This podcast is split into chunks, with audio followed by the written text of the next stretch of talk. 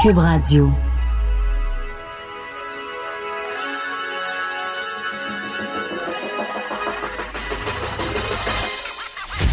Jonathan Trudeau. Joe, Trudeau et Maude Boutet. Le 4 novembre au soir. Cube Radio. Oh, oh oui, aujourd'hui, Ah, on est le 4 novembre.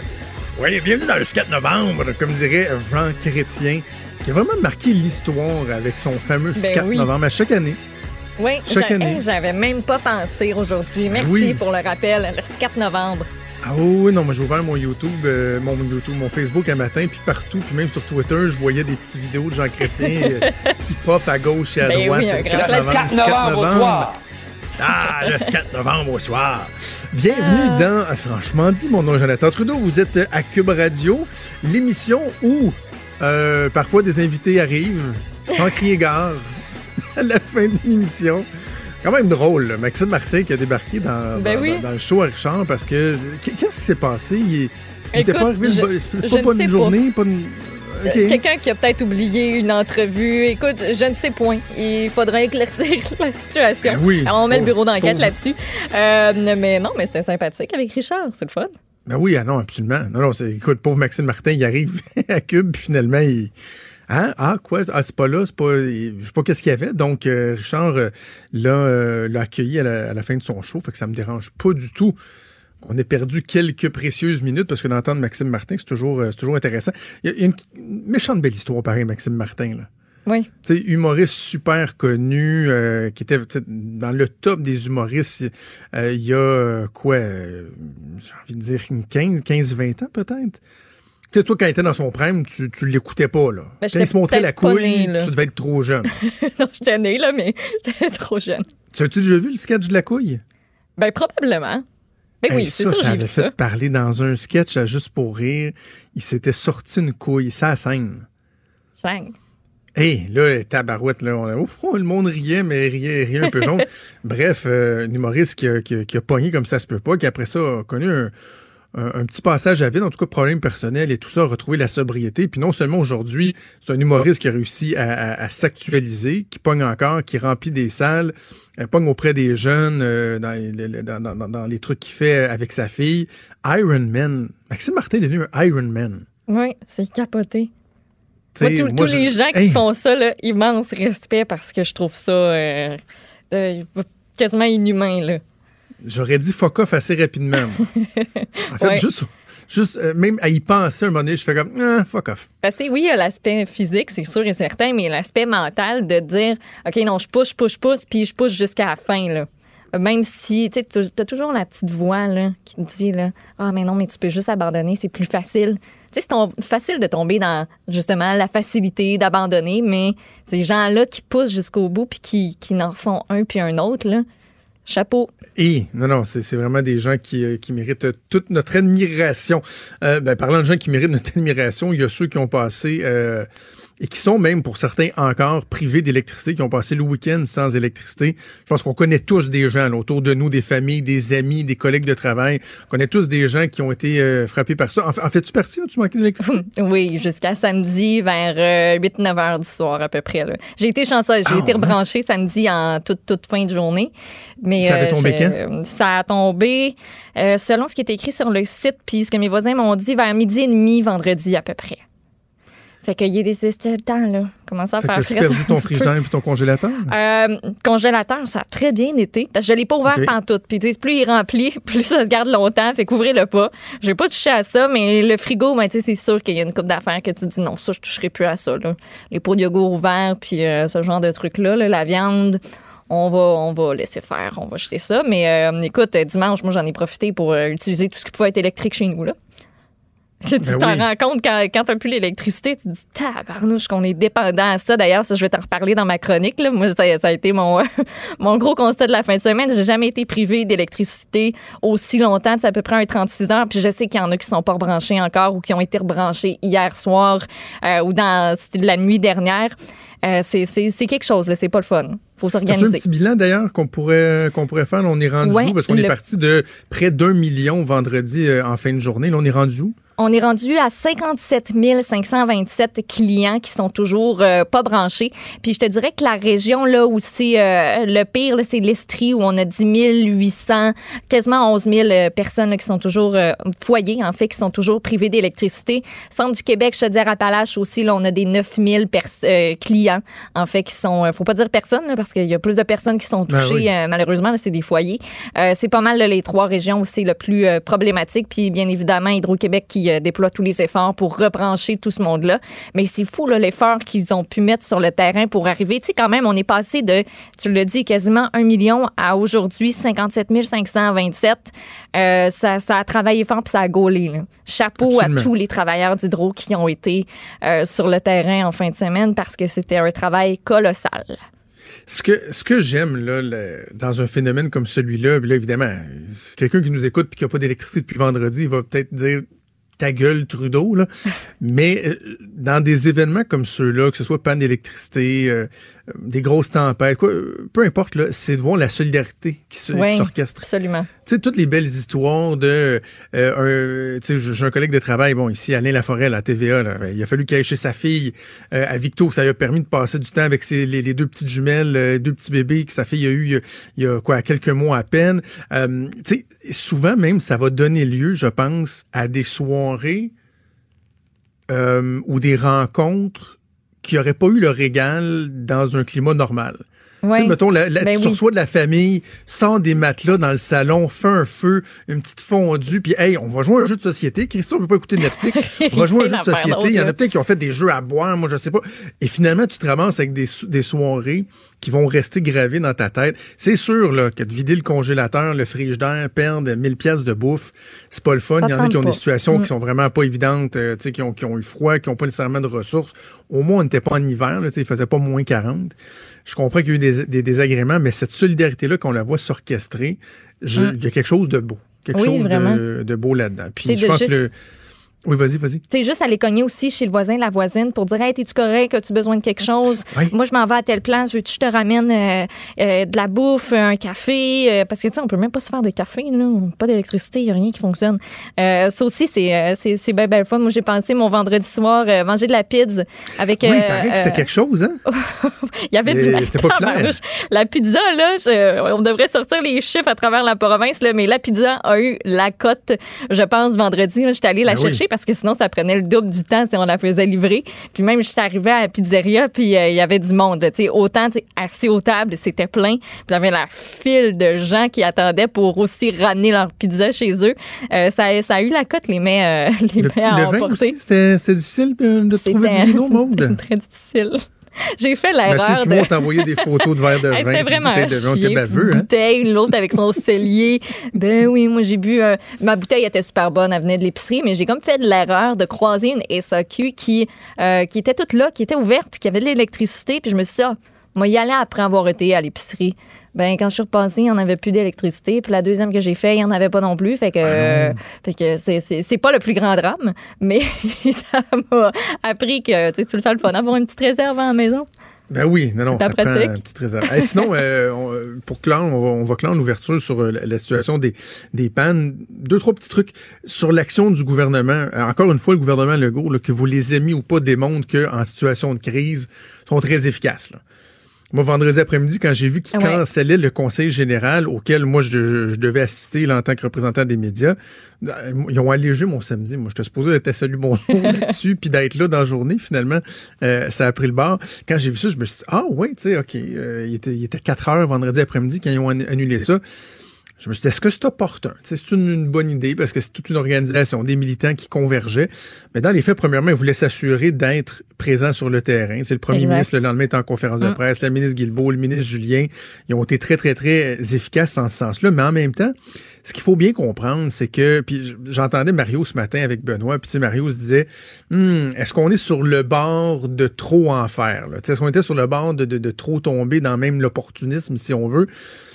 La, la réflexion de Mario est, loin d'être bête, évidemment, mais là où il y a ce qui fait la différence, c'est que tout le monde savait que c'était un conseil général pour faire le party.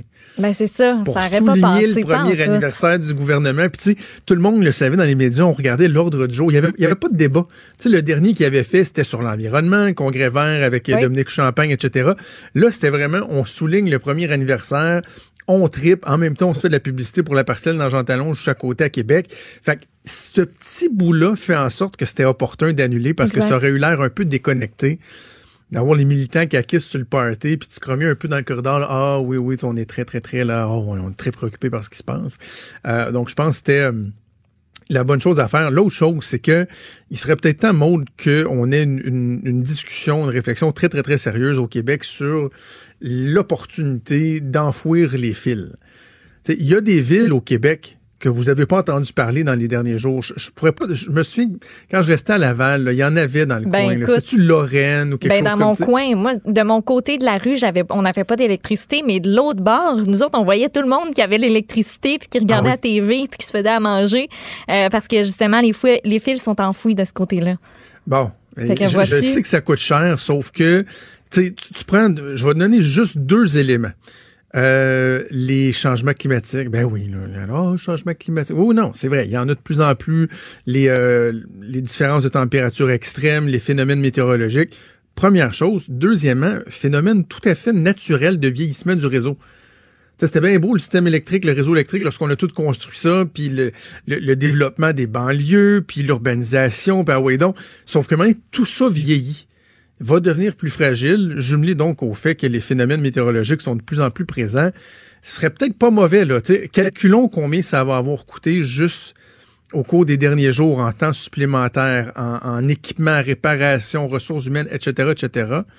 Euh, même en assurance, j'ai envie de te dire, même en assurance, des montants d'assurance qui vont être réclamés.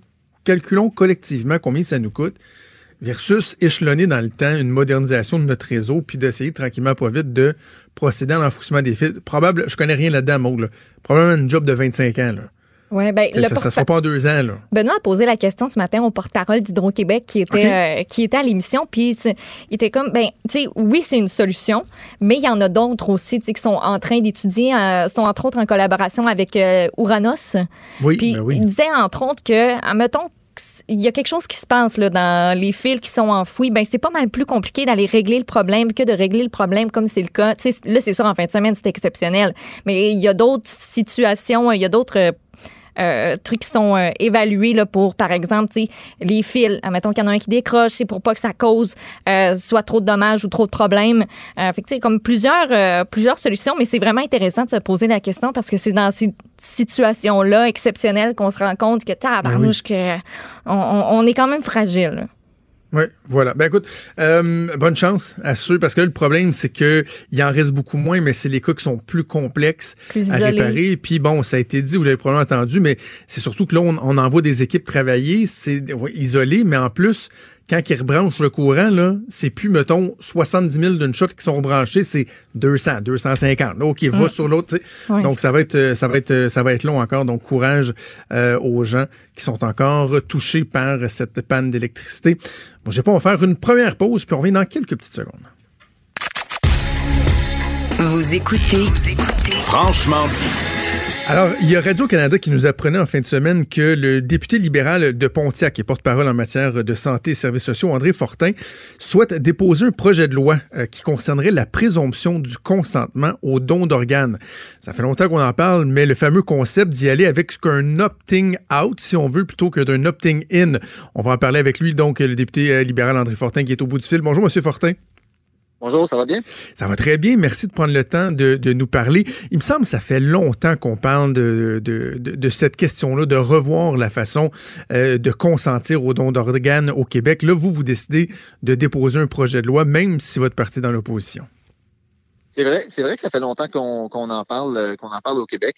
Euh, et euh, il y a d'autres juridictions à travers le monde qui le font. des juridictions où on peut presque les considérer là, des, des chefs de file en matière de dons d'organes. Je pense entre autres à l'Espagne, des juridictions européennes, où on voit qu'il y a par capita, il y a le double du nombre de dons d'organes qu'il y a au Québec. Alors, jusqu'à un certain point, on peut dire que ça fonctionne, le, le, le, mm-hmm. consentement présumé pour le don d'organes. et là, depuis depuis quelques mois, la Nouvelle-Écosse est devenue la première province canadienne à adopter une loi en ce sens. Euh, le premier ministre de Nouvelle-Écosse a proposé cette loi-là qui va être en vigueur l'an prochain pour se donner le temps de, bien parler à tout le monde, que tout le monde comprenne ce qui se passe dans la société. et, c'est un peu ça qu'on veut faire, euh, c'est de lancer la discussion, de lancer cette, cette, euh, cette idée-là dans, dans, la société, de dire on est prêt à ça au Québec, on est prêt au consentement présumé parce que encore aujourd'hui, il y a des gens qui, qui passent des, des longues journées, des, des longs mois sur les listes d'attente qui se sentent impuissants, qui savent pas s'ils vont avoir une greffe ou non. Euh, et malheureusement, il y a encore des gens qui meurent sur les listes d'attente pour avoir une greffe au Québec. Alors, si on peut sauver une vie avec ça, ce sera déjà ça. Qu'est-ce qui explique, euh, M. Fortin, que ce soit euh, compliqué, puis pas juste au Québec, ailleurs en Amérique du Nord, j'imagine qu'il n'y a pas juste chez nous qu'on a cette discussion-là depuis de nombreuses années. Est-ce que c'est par rapport aux, je, sais pas, aux droits et libertés? Parce que c'est une question qui est encore tabou? C'est quoi les freins à pouvoir procéder en ce sens-là? Ben, je pense que c'est une question qui est effectivement euh, polarisante jusqu'à un certain point, euh, mais, mais le Québec, euh, je crois, devient de plus en plus, disons, généreux, de plus en plus ouvert à ces, à ces choses-là. Alors, on a eu la discussion sur l'aide médicale à mourir il y a, il y a quelques années. c'est une discussion qui, c'est loin d'être la même, là, mais qui, qui pose des questions éthiques pour certaines personnes, euh, un peu comme l'aide médicale à mourir. Alors, euh, je pense qu'on évolue comme société et nous, on se dit qu'on est rendu à ce point-là où on doit avoir cette discussion-là parce que si on veut un système qui fonctionne bien au niveau du don d'organes, euh, c'est une des choses qu'on doit mettre l'avant. C'est pas la seule, mais c'est une des choses qu'on doit mettre l'avant. Évidemment, votre projet de loi n'est pas encore déposé, donc comme toujours, on doit être prudent là, pour pas porter outrage à la Je vous remercie de ne pas me placer dans cette situation. Mais, mais de, de façon générale, quel message on peut envoyer aux gens qui, euh, pour toutes sortes de raisons, des croyances personnelles ou quoi que, ou quoi que ce soit, seraient réticents. Il n'y aurait pas d'obligation. Dans le fond, dans, votre vision des choses, les gens auraient toujours euh, euh, la possibilité, l'opportunité de, eux, refuser de donner leurs organes. La seule chose, c'est que ce serait la responsabilité de la personne de le signifier plutôt que de faire le contraire, dans le fond. C'est aussi simple que ça, non? Ben, effectivement, là, on a l'obligation, si on veut être euh, donneur d'organes, de signifier euh, justement cette intention-là. Euh, nous, ce qu'on dit, c'est de base, on devrait être donneur d'organes. tout le monde au Québec là, serait donneur d'organes. Et, et, toutes les autres juridictions qui ont procédé comme ça ont justement cette, cette clause d'opting out, out là, cette façon de se retirer de cette de cette présomption-là. Alors, c'est le cas selon le modèle de la Nouvelle-Écosse, c'est le cas en Europe. Alors, on veut pas du tout là, brimer la, liberté de choix des gens, mais on se dit qu'il y a beaucoup de monde au Québec qui peut-être ne l'ont pas signé par oubli, par inadvertance, parce qu'ils n'ont pas eu la discussion, etc. Euh, alors, pour tous ces gens-là qui consentiraient peut-être ou même probablement à être donneurs d'organes, euh, on peut leur simplifier le travail puis faire en sorte que euh, une fois leur, jour venu, là, malheureusement, ben, ils pourront au moins peut-être contribuer à, sauver quelques. Bon, euh, vous l'avez dit en Nouvelle-Écosse, ça va entrer en vigueur en 2020, mais les autres endroits en Europe où on, a apporté ces modifications-là, est-ce qu'on est qu'on sait si les résultats sont probants? Est-ce qu'on voit vraiment une augmentation marquée dans le don d'organes? Si c'est fait conjointement avec d'autres mesures. Et je vous donne l'exemple de l'Espagne parce que ça semble être euh, le, chef de file international en Espagne en ce moment. Euh, pour, disons, chaque million d'habitants, ils ont le double de nombre, euh, le, double du don d'organes que nous. Donc, ils ont deux fois plus de dons d'organes par million d'habitants. Et, ce qu'ils ont fait, c'est qu'ils ont réellement, oui, il y a la, la, la présomption de consentement, mais en même temps, ils ont organisé leur système leur système hospitalier pour faire en sorte que il y a toujours des équipes dédiées pour parler à la famille, des équipes qui ne font que ça, qui savent comment expliquer ce qui va se passer à la famille, les réconforter là-dedans. Euh, ils ont un système qui est prêt à accueillir euh, la victime d'accident et s'assurer que ses organes soient préservés. Euh, donc le système est, est, est, rodé pour ça, est organisé pour favoriser le don d'organes. Malheureusement, ici au Québec, c'est pas toujours le cas. Euh, et, ça nous préoccupe particulièrement quand on voit ce qui s'est passé avec le centre de prélèvement ben d'organes de l'hôpital Sacré-Cœur à Montréal au cours des dernières semaines. Ce centre-là est fermé, ne fonctionne plus. Eux avaient des blocs opératoires dédiés pour ça. Euh, eux avaient des équipes de médecins, d'infirmières dédiées à ça. Et ce centre-là ne fonctionne plus. Alors, il faudrait surtout pas euh, qu'on prenne un pas de recul euh, par rapport au don d'organes au Québec. C'est que ce centre-là, selon ma compréhension, M. Fortin, en plus d'être de, mobilisé en tout temps, c'est qu'il était spécialisé pour accompagner les gens, des fois même dans la réflexion à la fin de la vie, les proches et tout ça, pour les accompagner, les aider, leur donner du temps. Euh, pour, pour euh, qu'on puisse procéder. Et là, euh, le gouvernement de la CAQ a carrément mis la hache là-dedans. Parce que si on est un membre de la famille de quelqu'un qui vient de décéder, souvent ce sont des décès instantanés, des décès inattendus, disons, un accident ou autre chose. Ces gens-là sont pas nécessairement prêts à entendre immédiatement, ben, est-ce qu'on peut prélever les organes de votre mm-hmm. de votre proche? Alors, ça prend des équipes qui vraiment savent comment parler à la famille, parce que ce qu'il faut savoir, même si c'est pas dans la loi en ce moment, la famille a toujours le dernier mot sur le don d'organes au Québec. Euh, il n'y a pas un prélèvement d'organes qui se fait au Québec sans que la famille consente. Alors même si moi, André Fortin, j'ai signé ma carte de donneur d'organes, euh, si euh, le jour où il m'arrive quelque chose, mon épouse dit au médecin non, on veut pas, on n'a pas parlé, je pense pas que mon, mm-hmm. mon mari voulait vraiment ça, qu'il connaissait les conséquences, etc. la famille a toujours le dernier mot. Alors c'est pour ça que ça prend des équipes dédiées euh, non seulement pour être en mesure d'agir rapidement, de préserver les organes avant, euh, qu'ils ne dépérissent, disons, euh, mais aussi pour avoir cette discussion-là avec la famille et d'avoir des professionnels qui, qui, font ça à temps plein. Là. Je, m'explique encore très, très, très difficilement comment le gouvernement peut penser que c'était une bonne idée de mettre la là-dedans. Ce serait quoi la suite euh, des choses là, pour le, donc pour votre projet de loi? Vous allez le déposer. Avez-vous des discussions déjà avec les représentants du gouvernement? Sentez-vous qu'il y a un, appétit, un désir de, collaborer? Parce qu'on sait qu'ici au Québec, les, les euh, projets de loi déposés par les députés de l'opposition rarement sont, sont appelés par la suite. Euh, avez-vous espoir? Ben, ce qu'on comprend euh, par, euh, disons, par, euh, par la voie des médias, c'est que les partis d'opposition seraient en faveur, le gouvernement serait contre. J'ai bon espoir que quand le gouvernement va voir les détails, peut-être qu'ils vont être rassurés. Peut-être que le, discours public, peut-être que le fait que pour nous, de plus en plus de gens sont ouverts à une telle, une telle proposition. Peut-être que ça va les rassurer, mais je, mais je, je le dis, entre autres, et, la raison pour laquelle on, lance cette idée-là euh, encore aujourd'hui, c'est pour qu'on ait la discussion au Québec, pour qu'on réellement on, puisse se, pencher sur euh, sur euh, sur ce qui est proposé à travers le projet de loi, mais réellement ce qu'on veut comme est-ce qu'on veut être leader en matière de don d'organes ou non? Est-ce qu'on veut prendre un pas de l'avant ou est-ce qu'on veut prendre un pas de recul comme ce qui semble s'être passé au cours des dernières mm. semaines? Alors, on verra ce que le gouvernement en pense. Initialement, ça, il semble être réticent à l'idée, mais on espère être capable de les convaincre du, bien fondé de la chose et du fait que ce projet de loi-là euh, peut sauver des vies évidemment, vous êtes porte-parole en matière de santé. Euh, euh, comment vous avez réagi ce matin en voyant les données véhiculées dans le journal sur euh, les temps d'attente à l'urgence, les temps sur civière qui ont augmenté d'une heure 22 minutes depuis l'arrivée de la CAQ au pouvoir, donc une durée moyenne en 2019 de 14 h 48. Pour ce qui est du temps d'attente avant de voir un médecin à l'urgence, on est rendu à 2 h 27. C'est 6 minutes de plus que l'année dernière, mais on est surtout très loin du 90 minutes promis par la CAQ en campagne électorale. Ça dit quoi chiffres-là, M. Fortin? Ben, c'est vrai qu'on est loin de ce que de ce que la CAQ avait promis en campagne électorale. En même temps, je pense que dans ces choses-là, il faut s'attendre à ce que le gouvernement avance plutôt que reculer. Hein. C'est pas nécessairement facile de se rendre, et je vais leur donner le bénéfice du doute mm-hmm. là-dessus. C'est pas nécessairement facile de se rendre à 90 minutes tout de suite, mais on s'attend comme citoyen à ce que le gouvernement euh, avance, à ce que les choses s'améliorent. Et là, quand on voit que ça recule, que ça va pas mieux, euh, je pense qu'on est en droit de se poser des questions sur ce que la CAQ a fait jusqu'à maintenant.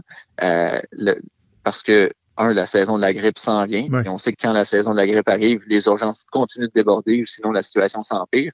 Euh, là, la, saison de la grippe s'en vient. Le gouvernement a des, bonnes choses qui s'en viennent, mais ils ne semblent pas pressés de les faire. Ils ont déposé un projet de loi sur euh, pour donner le pouvoir aux pharmaciens de faire des vaccins. Mm-hmm. C'est une excellente chose, mais on aurait pu l'étudier tout l'été, ce projet de loi-là. On pourrait l'étudier en ce moment.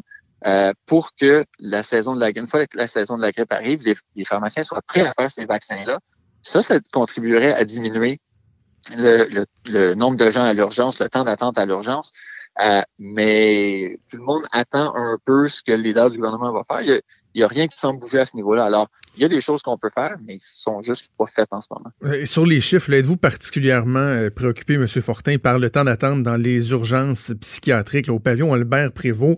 qui sont vraiment les, les cancres en la matière? On parle d'une attente sur civière de 44 heures 19 minutes en moyenne entre avril et octobre dernier, surtout euh, dans une époque où on, se questionne sur l'accessibilité aux soins euh, psychiatriques et lorsqu'on voit des drames comme ceux survenus euh, la semaine dernière, on se c'est important d'encadrer les gens ou quoi que ce soit. C'est pas normal et c'est surtout pas acceptable de voir des délais aussi, aussi importants que ça en santé psychiatrique.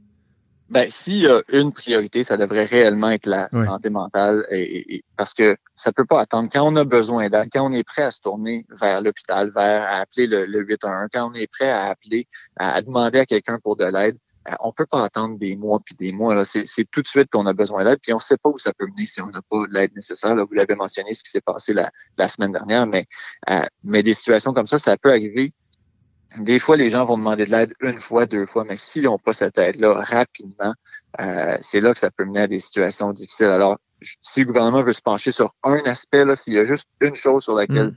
Il peut et il veut travailler, la question de l'accès rapide à la santé mentale, euh, c'est primordial. Depuis quelques jours, on voit apparaître les, euh, les fameux coquelicots, comme à chaque année. on est à une semaine euh, du, du, jour de souvenir qu'on va souligner donc le, 11 novembre.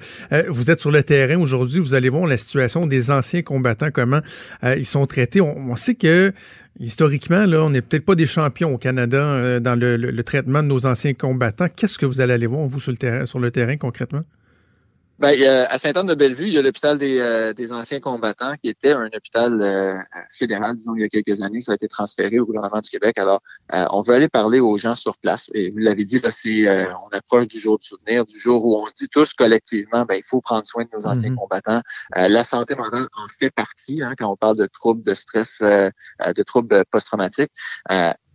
alors, je veux aller voir comment ça se passe, comment les quelles sont les conditions dans lesquelles euh, nos anciens combattants reçoivent des services d'aide? Est-ce qu'on en a assez? Est-ce qu'on en offre assez? Est-ce que ces services-là sont assez spécialisés?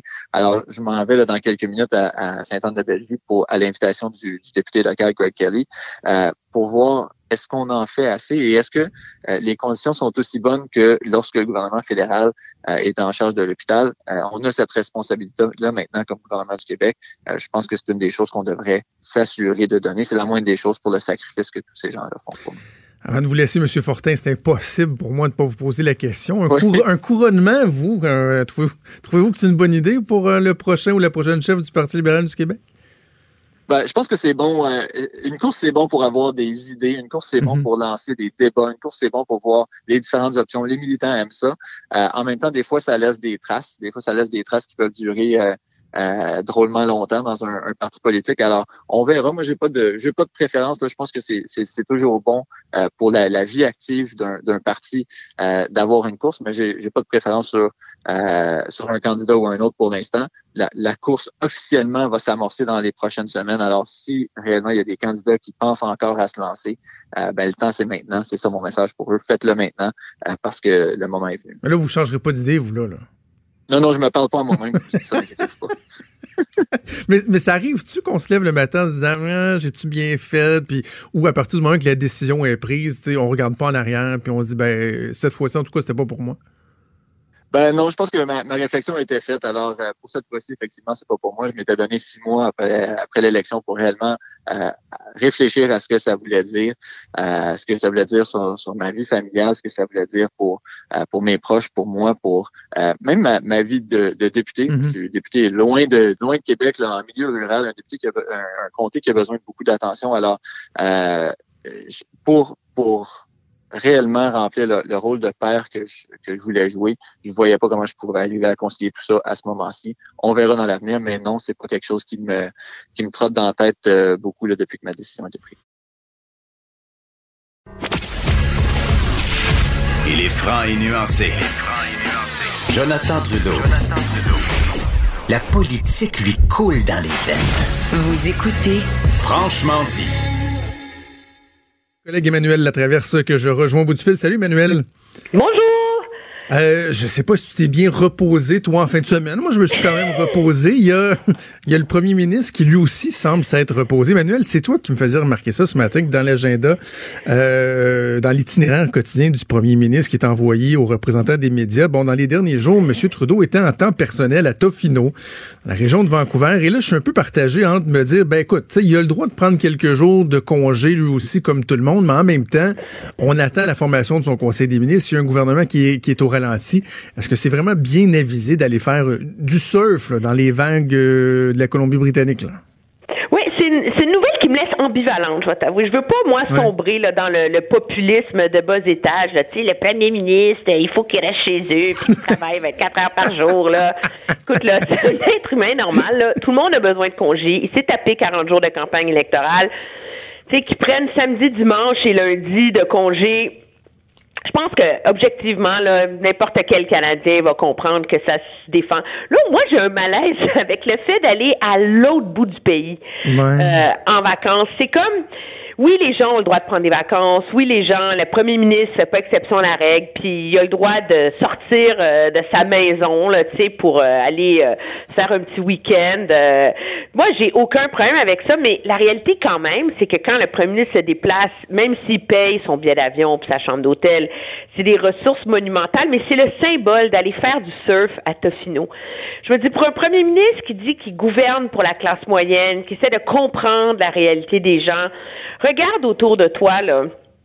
Qui a les moyens d'aller se payer une fin de semaine à faire du surf à Tofino? Parce que c'est pas tout le monde qui connaît Tofino, mais c'est comme un ben, petit paradis canadien. Oui, oui. Tofino, c'est euh, dans un parc national. C'est l'extrême ouest du pays. Donc, c'est à l'ouest de l'île de Vancouver. C'est une petite communauté absolument sublime où euh, il y a très peu d'hôtels parce que c'est dans le cadre d'un parc national.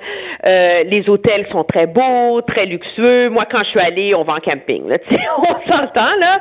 Mais euh, mais c'est l'image, d'un premier ministre qui va se ressourcer dans un des endroits euh, chicos, exclusif, euh, jet set euh, du mhm. pays. On s'entend que c'est moins que le 1 des Canadiens qui a les moyens d'aller se payer une fin de semaine à l'autre bout du Canada, là, tu sais. Et je trouve que ça, ça c'est pas qu'il a pas le droit de le faire, mais je trouve que ça envoie un, un, premier ministre qui se faudrait avoir reçu une leçon d'humilité euh, de la part des électeurs qui sont tannés de ses parages, puis de ses photos, puis de son image, d'aller retourner faire du surf dans le coin qu'il aime bien? Je trouve que c'est comme si on a encore l'ancien Justin Trudeau sous les yeux, plutôt que le nouveau Justin Trudeau qui se relève les manches puis qui travaille au lieu de prendre des photos là. Euh, qui, attend euh, les Canadiens. Donc, je suis pas dans le mode déchirage de chemise, non, ça. mais ça me laisse perplexe. On, est, on est au même endroit. Parce que, et en même temps, pour pas que les gens tombent euh, dans, dans, le cynisme non plus, tu sais, un premier ministre comme ça qui est en vacances, c'est sûr qu'il a travaillé. Tu sais, je, je mettrais là, euh, euh, ma main au feu, qui a travaillé, qui a eu des appels, qui a des conseillers qui lui ont parlé ou quoi que ce soit, et que son temps familial était entrecoupé de séances de travail. Mais comme tu l'as dit, c'est juste en termes non, de mais même s'il n'est pas entrecoupé, moi, c'est l'idée d'aller revirer là-bas qui m'a agacé. Oh oui, c'est ça. Ça me laisse perplexe. Je me demande qui dans la population a les moyens de faire ça? Puis est-ce que des fois, le premier ministre, l'idée, c'est pas qu'il est obligé d'être né pour un petit pain puis euh, de, jamais euh, faire des choses amusantes avec sa famille, avec euh, avec sa femme ou quoi que ce soit. Mais je trouve que alors que le gouvernement a pris un immense délai pour assermenter son conseil des ministres, alors qu'il y a une grosse réflexion à faire sur son image de premier ministre, que le premier réflexe, c'est d'aller refaire cet exercice-là c'est ça.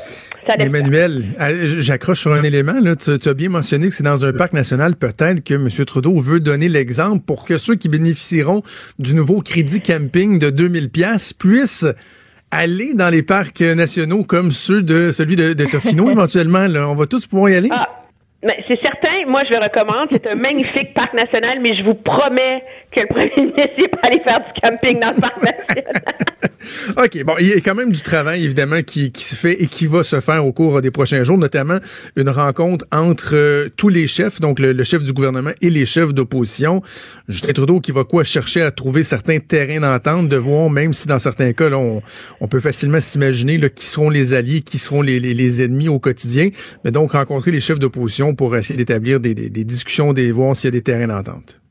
Oui, ben ça, ça fait partie de la valse du premier ministre d'opposition. Si avant d'assermenter son gouvernement, il n'est pas capable de tendre la main au chef des autres partis, on se demande quel va être le ton. Donc, je pense que c'est comme un passage obligé de prendre le temps de rencontrer tous les chefs euh, d'opposition. Ça va se faire quand même la semaine du 11 novembre, hein, seulement là. Donc vraiment à la veille. C'est long. Je trouve que euh, tout est long, Emmanuel. C'est tout, tout, est très très long. Mais je pense que ce qui est révélateur, c'est que si tout est si long, ça révèle à quel point ils ont été pris de court, objectivement, par les résultats. Là. Et moi, c'est ça que je trouve surprenant. Je veux dire, le fait qu'ils aient pas réussir à faire élire de députés en, en Alberta, là, ça devrait pas les surprendre. Là. Je veux dire, je ne sais pas quel stratège libéral ou quel conseiller du premier ministre a été surpris par les résultats en Alberta. Et bon, c'est sûr que la défaite de Ralph Goodell en Saskatchewan est surprenante parce qu'il a toujours réussi à passer au travers, mais fallait composer avec le risque que ça arrive, là. Donc, le problème de l'Ouest, là, je veux dire, ça fait des mois qu'on aurait dû préparer qu'est-ce qu'on ferait s'il se posait, là.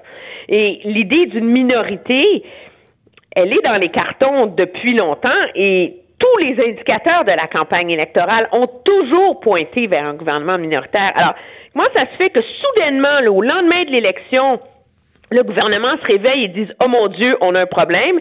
C'est comme s'il n'y avait pas de comité de transition, il n'y a pas de réflexion qui s'est fait autour des lendemains du 21 octobre dans l'entourage de M. Trudeau. Et donc, c'est comme s'il s'est réveillé élu minoritaire à la tête d'un pays divisé et qu'il a été pris par surprise. Et donc, je pense que c'est ce qui explique en partie l'immense délai de prendre un mois pour assermenter son Conseil des ministres et établir les priorités de son gouvernement, alors que quand il partait d'être le troisième parti d'opposition, il, euh, il avait réussi à sermenter son gouvernement en deux semaines. Ben oui, non, assurément. Je dirais que peut-être qu'il est allé trop vite à l'époque, mais ça, c'est un autre. oui, à l'époque, il aurait peut-être dû prendre un peu plus de temps. Euh, cette semaine, par contre, Andrew Scheer, ça va être une semaine déterminante. J'ai même envie de faire un lien avec ce dont on vient tout juste de parler, c'est-à-dire dans quel état euh, Andrew Scheer va se ramasser à la rencontre avec le premier ministre et les autres chefs d'opposition. Est-ce qu'il sera extrêmement affaibli? Est-ce qu'il sera fort de l'appui de son caucus? Parce qu'il rencontre son caucus officiellement mercredi. Oui, mais moi, je pense que objectivement, dans la rencontre avec le premier ministre, M. Scheer est celui qui a le rôle le plus facile. Il est chef de l'opposition officielle. C'est rarement, en termes de tradition parlementaire, à l'opposition officielle que revient le rôle de soulever ou pas, d'appuyer ou pas le gouvernement. C'est vous être le gouvernement la, alternatif en attente. Là. Euh, je pense, c'est étant dit, que Monsieur euh, Monsieur Scheer, ça va être intéressant de voir en effet qu'est-ce qui va sortir de sa rencontre avec Monsieur Trudeau dans dix jours, parce que ça va peut-être nous permettre de jauger s'il a changé son ton, son style, si on tire déjà des premières leçons euh, de la défaite électorale. Mais le premier test à passer, c'est celui du caucus mercredi où il faut savoir qu'en vertu de nouvelles règles qui ont été adoptées, euh, le caucus la première chose dont le caucus doit décider, c'est s'il se donne à lui le pouvoir de destituer son chef. Et donc, c'est et donc c'est peu probable que les conservateurs endossent ça. Mais ce sera, si on veut, en effet, le, premier test de cette mécanique-là. Moi, je pense que M. Scheer va faire face à beaucoup de contestations, mais c'est pas si clair que ça que son caucus va lui montrer la porte. Parce que c'est pas dans l'ADN de ce parti-là de faire ça. Et donc, euh, moi, je pense que ce qu'il va surtout falloir surveiller, c'est si M. Euh, Scheer fait des changements majeurs dans son approche, dans son entourage, dans sa garde rapprochée, et, euh, et comment lui va préparer la rentrée parlementaire. Là. Et les libéraux aussi vont se réunir, mais de façon informelle, Emmanuel? Oui, ça c'est moi j'adore ça, hein, façon informelle. Ça c'est une façon de dire que comme c'est informel, on n'est pas obligé de vous dire c'est où. On n'est pas obligé de vous dire c'est à quelle heure. Puis on peut espérer que vous, les journalistes, vous viendrez pas. Oui, c'est ça. C'est une, ça c'est la, moi je, c'est la bonne vieille tactique de, de Stephen Harper. Je pense qu'objectivement tous les regards sont tournés vers Monsieur Scheer en ce moment parce que c'est lui qui a perdu là. Mais il faut pas se leurrer là. C'est pas comme si tout le monde chez les libéraux sont très heureux là. Alors il y a quand même une bonne dose de mécontentement, une bonne dose de règlement de compte euh, dans les rangs euh, libéraux et c'est comme si en ce moment on veut tout faire pour euh, essayer d'éloigner les journalistes ben de des députés, des ministres libéraux pour essayer d'éviter là euh, euh, les chicanes, les, les, critiques sur la sur la place publique. Moi, si j'osais faire une petite prédiction là, pense qu'on va vous voir le retour d'un grand contrôle du message euh, chez les troupes libérales. Là. Ça, c'est technique de survie numéro un d'un gouvernement mhm. minoritaire. D'ailleurs, c'est M. Harper qui a écrit le livre. Ben oui, c'est ça, j'allais dire. Notre collègue Dimitri Soudance pourra en parler de long et en large. Oui, oui, oui, oui, oui. Il est, il est un des auteurs de cette manœuvre. Voilà. Ben écoute, on va suivre ça cette semaine pour pouvoir faire le bilan euh, vendredi lorsqu'on va se reparler. merci beaucoup, Emmanuel. Salut. Au revoir. Vous écoutez Franchement dit avec Jonathan Trudeau et Maude Boutet. Maude, du 3 au 9 novembre, donc cette semaine se déroule la semaine nationale de la douleur chronique. J'ignorais qu'une telle semaine existait, mais je trouve ça bien intéressant de voir que l'association qui fait la, promotion donc de cette semaine, l'association québécoise de la douleur chronique, euh, mène une campagne de sensibilisation à plusieurs éléments, dont la stigmatisation des personnes souffrant de maladies chroniques. Et on va en parler avec la présidente de l'association, Madame Céline Charbonneau, que je rejoins en ligne. Madame Charbonneau, bonjour. Bien, bien bonjour à vous. Contente de vous euh, parler. Ben moi aussi, je trouve ça, je trouve ça tellement intéressant et, important d'en parler. Puis je le dis d'entrée de jeu, Mme Charbonneau, moi dans ma famille, j'ai plus d'une personne qui sont touchées par euh, des, maladies chroniques et euh, c'est méconnu. Je pense que c'est important qu'on en parle, mais surtout, premier élément que je veux aborder avec vous, c'est à quel point c'est assez commun. C'est 1,6 million de personnes qui sont atteintes de douleurs chroniques au Québec. C'est beaucoup, hein? C'est 20% de la population, euh, c'est 20% de la population, euh, pas seulement au Québec, c'est le chiffre euh, officiel reconnu qu'il y a 20% de la population, on va prendre Canada, États-Unis, en Europe. Bon, alors c'est c'est ce chiffre-là qui est reconnu. Et puis, les quand on parle de 1600 personnes, oui, les gens ont peuvent avoir des, des maladies, euh, des maladies chroniques et qui amènent de la douleur chronique. Euh, mais donc, il y a une différence. Ce serait quoi la spécification à faire en, maladie chronique, douleur chronique? Parce qu'il y a des maladies chroniques qui peuvent ne pas amener de la douleur. Nous, on est une association, l'association québécoise de la douleur chronique, et c'est 1 600 000 personnes qui en souffrent au Québec de tous les âges, de petit âge au grand âge, parce que le, petit âge euh, en petit en petit enfant aussi peut, peut avoir la douleur chronique. Et, euh, et cette campagne-là, c'est pour faire connaître ce problème-là de douleur chronique qui est un problème euh, pas très connu parce que souvent pas si visible que ça. On, quand quelqu'un a une canne, des béquilles, fauteuil roulant, et bon, on sait qu'il y a un problème lié à la maladie, on peut penser qu'il peut avoir aussi un problème de douleur, mais dans certains cas, le problème de douleur, c'est aussi la majeure. C'est que ça dépasse l'effet de la maladie. C'est la maladie est importante, mais ce qui nous empêche euh, de vivre de façon relativement normale, c'est la douleur. Euh, alors, et puis, autour de vous, je suis certaine, Jonathan, qu'il y a des gens qui souffrent de douleurs chroniques et que vous ne le savez pas parce qu'ils n'ont pas de, de démonstration physique évidente euh, qui ont un problème quelconque. Alors, et la douleur chronique, les gens euh, sont souvent stigmatisés, avec ben des gens qui ont des préjugés, euh, qui ont dire ah c'est ça, c'est quelqu'un qui se plaint tout le temps. Ben quand tu as de la douleur chronique, tu as matière à te plaindre. Peut-être pas à tout le monde. Hein. Faut faire attention aussi. Euh, euh, il faut pas écraser les autres, nos amis, nos familles, euh, tout le monde en disant j'ai mal, j'ai mal. Oui, oui, oui, oui. Mais il y a parce qu'à un moment donné, les gens se tannent aussi de ça. Alors, puis en même temps, comme les gens ne connaissent pas c'est quoi vivre avec la douleur chronique, ben ça euh, ça augmente le ça augmente le les préjugés qu'on peut avoir euh, auprès des personnes qui en, qui en vivent. Alors, euh, et nous, cette semaine, ben c'est pour ça qu'on a lancé cette, cette campagne-là, une semaine de temps. Ça fait déjà plusieurs années, une dizaine mhm. d'années que le gouvernement du Québec a décrété cette semaine-là de, de douleur chronique. Alors, et on en profite cette année pour mieux faire connaître c'est quoi vivre avec la douleur chronique et que ça existe? Parce que euh, vous parlez des, des préjugés, donc, euh, tu sais, des gens qui vont être portés à dire, ah, bon, c'est ça, ces gens-là se plaignent pour rien ou je suis tanné d'en entendre parler ou quoi que ce soit. Donc, les mm. préjugés vont amener des gens euh, qui souffrent de, de, de douleurs chroniques à garder ça pour eux.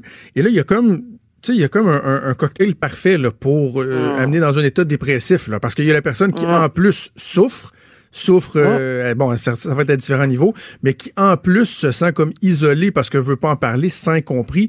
Tout est en place pour faire en sorte que ces gens-là soient euh, des candidats euh, tout indiqués pour souffrir de dépression en plus de leur douleur. vous avez raison. Vous avez vraiment 100% raison parce que quand quand on on, on, vit avec ce problème-là, euh, c'est pas tout le monde non plus qui peuvent continuer à travailler. Mhm. Hein, euh, et quand on peut continuer à travailler et avoir une vie sociale, familiale relativement normale, ben ça c'est c'est comme euh, ça ça va assez ça va mieux ça va mieux au niveau psychologique, au niveau physique. Mais si euh, euh, la, ce problème de douleur chronique-là nous amène des troubles, parce que ça amène, ça peut amener aussi des troubles psychologiques, de dépression, même de suicide. Alors, euh, parce que t'en peux plus. et puis, et puis en même temps, euh, ça mène l'isolement. Vous avez raison, Jonathan, quand vous dites, euh, ben euh, là, les gens se, se d'en entendre parler, puis là, la personne, comme elle se sent mise de côté, mise à l'écart, puis qu'elle peut pas participer aux activités normales qu'on a dans une vie. Euh, ne mhm. serait-ce que bientôt, euh, ouvrir à la porte parce que c'était l'Halloween ou euh, le temps des fêtes qui s'en vient, peuvent pas participer parce qu'elles doivent se reposer, mettre de la glace, prendre une médication, peuvent pas participer au party comme tout le monde, au fait comme tout le monde, et aussi ça cause aussi beaucoup de problèmes que ça mène les gens avec des problèmes financiers parce que ils perdent leur travail, euh, c'est pas tout le monde qui a des assurances et là euh, ça les amène dans une spirale euh, de, de, non reconnaissance parce qu'on se reconnaît beaucoup par le travail qu'on fait. Un des éléments euh, que vous mettez de l'avant, c'est aussi le, le, le la crainte euh, que autant les, les gens qui souffrent de douleurs chroniques que les médecins ont développé suite à la crise des opioïdes. C'est comme si c'était devenu plus tabou de parler des opioïdes. Bon, on sait qu'il y a une crise qui a amené des décès, quoi que ce soit. Donc là, il y a des gens, si je comprends bien, Mme Charbonneau, c'est qu'il y a des gens qui disent eux-mêmes, ben moi, j'hésite à demander ça, à me tourner vers cette solution-là parce que euh, c'est donc bien mauvais. C'est ce qu'on entend euh, à tout bout de champ. Puis il y a même les médecins qui, eux, hésitent, sont, sont réfractaires dans certains cas à prescrire des opioïdes? Ben, vous avez, vous avez vraiment euh, raison sur toute la ligne. Vous, il y a parce que la crise des opioïdes qui est arrivée, sont, qui est arrivée en Colombie-Britannique, en Ontario, aux États-Unis, euh, et puis euh, cette crise-là a amené, a amené euh, a, fait augmenter euh, les préjugés qu'il peut y avoir par rapport à la douleur chronique parce que c'est vrai que le, le partiellement on parle du fentanyl dans ce cas-ci, c'est vrai que le fentanyl euh, est un a été mal utilisé, mais c'est du fentanyl de contrebande c'est du fentanyl, non pas du fentanyl, le fentanyl médical bien mhm. bien géré parce qu'on sait comment ça fonctionne et peut être utilisé adéquatement dans le soulagement de la douleur. Euh, la douleur euh, vient à un moment donné euh, incontrôlable une médication comme on a parlé de fentanyl, mais il y, a, du dilodide qui est quand même relativement aussi utilisé. Mais ça fait en sorte de ne pas éliminer la douleur, éliminer mais faire que la douleur devienne simplement acceptable. C'est dommage ces préjugés-là auxquels que vous, parliez, parce que et utilisé comme médicament et bien utilisé, sachant comment bien les prendre, parce que je dois dire, c'est ce que j'ai aussi utilisé dans ma vie pendant de nombreuses années, mais ça fait en sorte que notre vie se, normalise. C'est un médicament qui n'est pas utilisé pour tous les problèmes de douleur chronique. faut bien s'entendre. Mais c'est un médicament que dans certains cas, c'est vraiment un médicament qui a un effet de, soulagement et euh, qui nous amène relativement près de la normalité. Au lieu d'avoir mal, euh, des douleurs à 8, 9, 10 sur 10, ben, peut-être que ça fait descendre à 6 sur 10.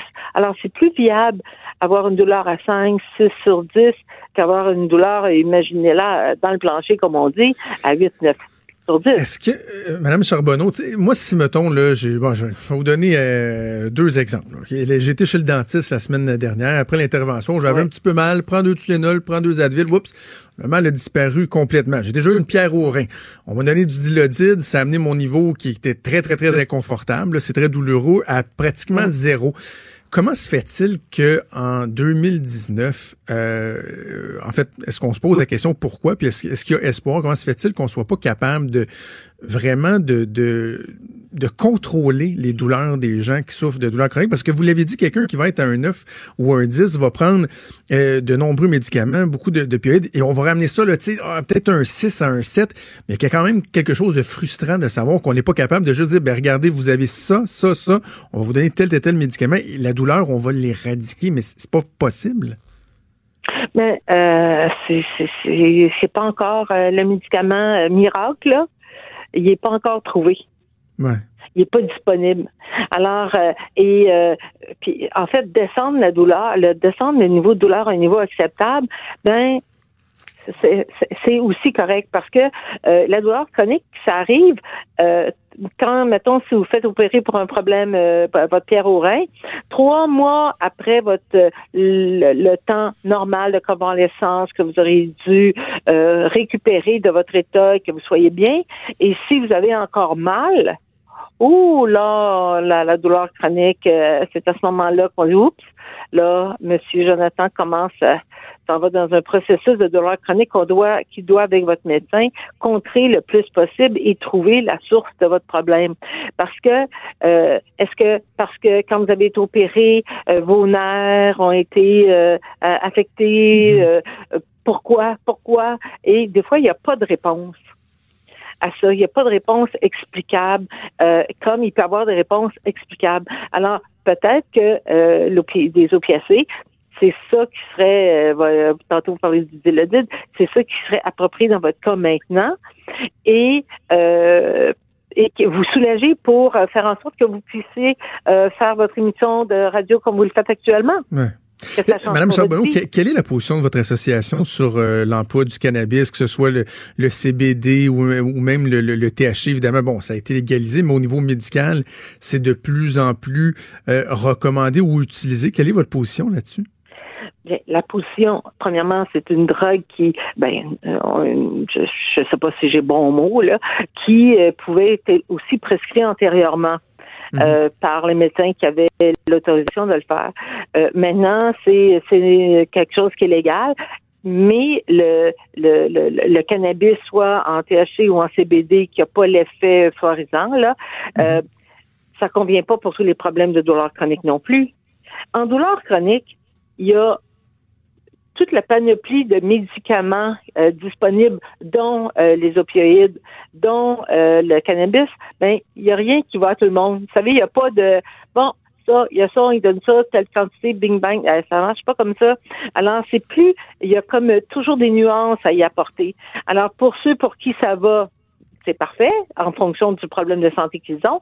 Et puis pour d'autres, ça ira pas, ça pas, ça n'aura pas d'effet. Alors, il y a beaucoup de c'est pour ça euh, qu'on souhaite aussi euh, euh, que chez les médecins qu'il y ait aussi une meilleure formation en douleur chronique, parce qu'il n'y a pas de, c'est pas comme, je sais pas moi, là j'ai, mettons quand si j'ai le rhume, alors j'ai le rhume, je prends ça, ça, ça marche comme ça, c'est assez standard. Mais la douleur chronique, ça, ça très beaucoup avec la douleur chronique passe le, de la source et va aussi au cerveau. Alors non, on n'est pas, euh, on n'a pas de problème de, c'est c'est comme ça que ça fonctionne. La douleur chronique, ça, a ça part des circuits, euh, euh, nos circuits, nos circuits, pardon, nos circuits du cerveau.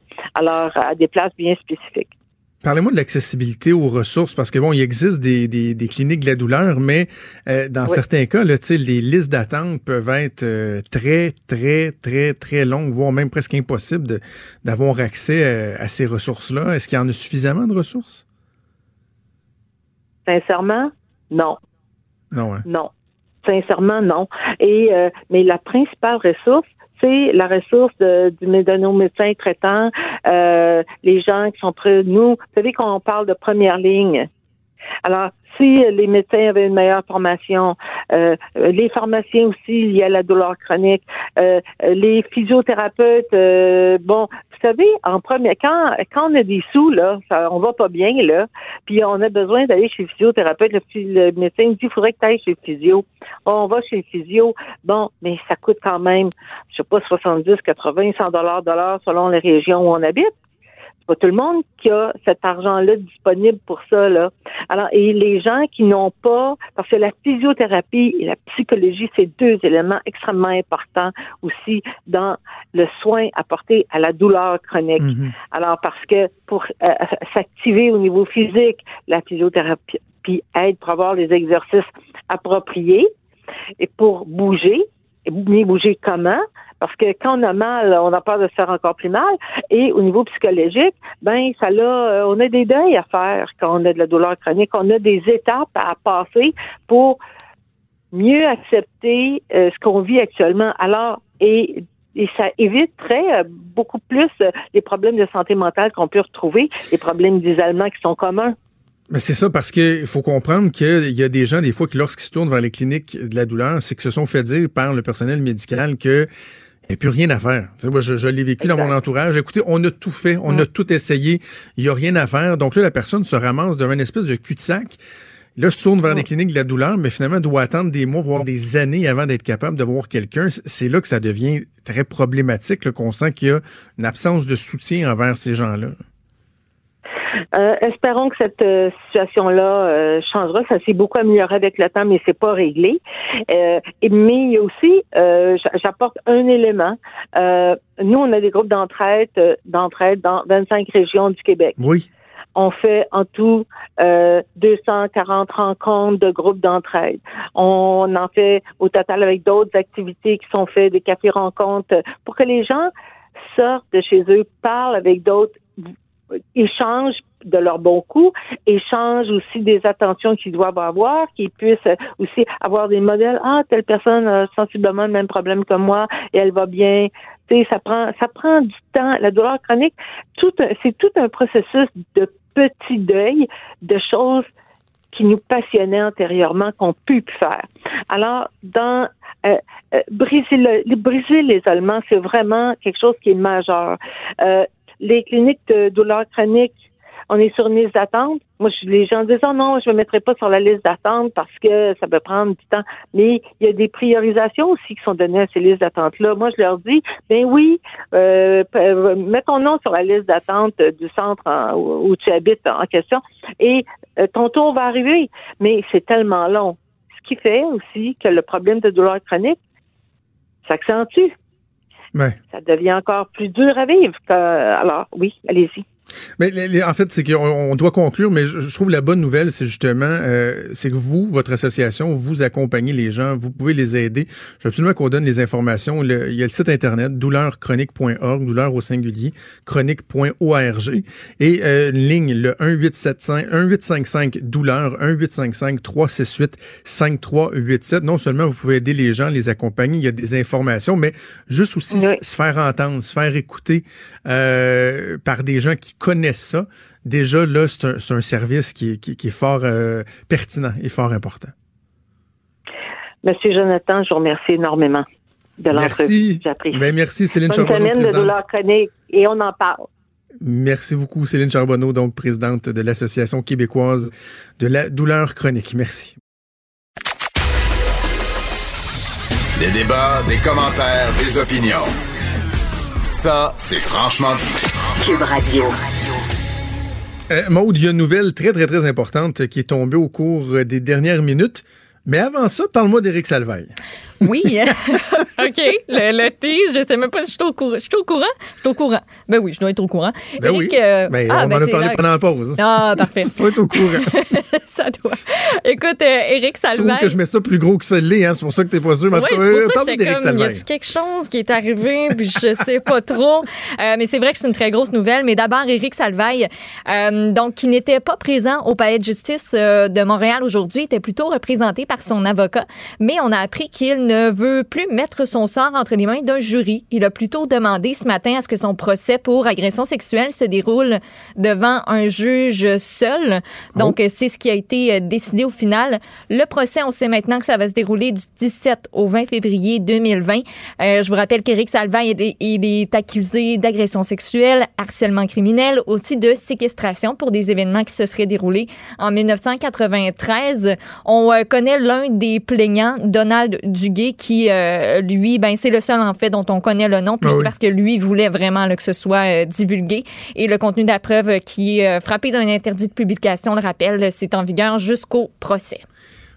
c'est une, excusez, mais c'est une Christie de bonne décision là, de la part Ben d'Éric oui. Salvaille parce que essaie de trouver euh, des, des jurés, de former un jury de gens qui Ben ont oui. été immunisés à tout ça, qui n'ont pas déjà une opinion. Euh, je pense qu'il est aussi bien d'aller de- devant un juge, autant Mm. plus que le juge, lui, va vraiment faire appliquer la règle de droit, de la crédibilité, de bon, euh, etc. Donc, ça va être à suivre euh, au mois de février, le procès qui va avoir lieu. Je dis qu'il y avait une nouvelle très, très, très importante qui venait de tomber, évidemment. Oui. C'est un peu, c'est un peu sarcastique, mais ça va faire jaser en tabarouette. certain. Ça se passe ici à Québec, les fameux restaurants Ashton, les rois de la poutine. Pour Ah, moi, oui. c'est la, la meilleure poutine en Ben, ville, moi aussi, assurément. on est d'accord là-dessus. Là. qui pas.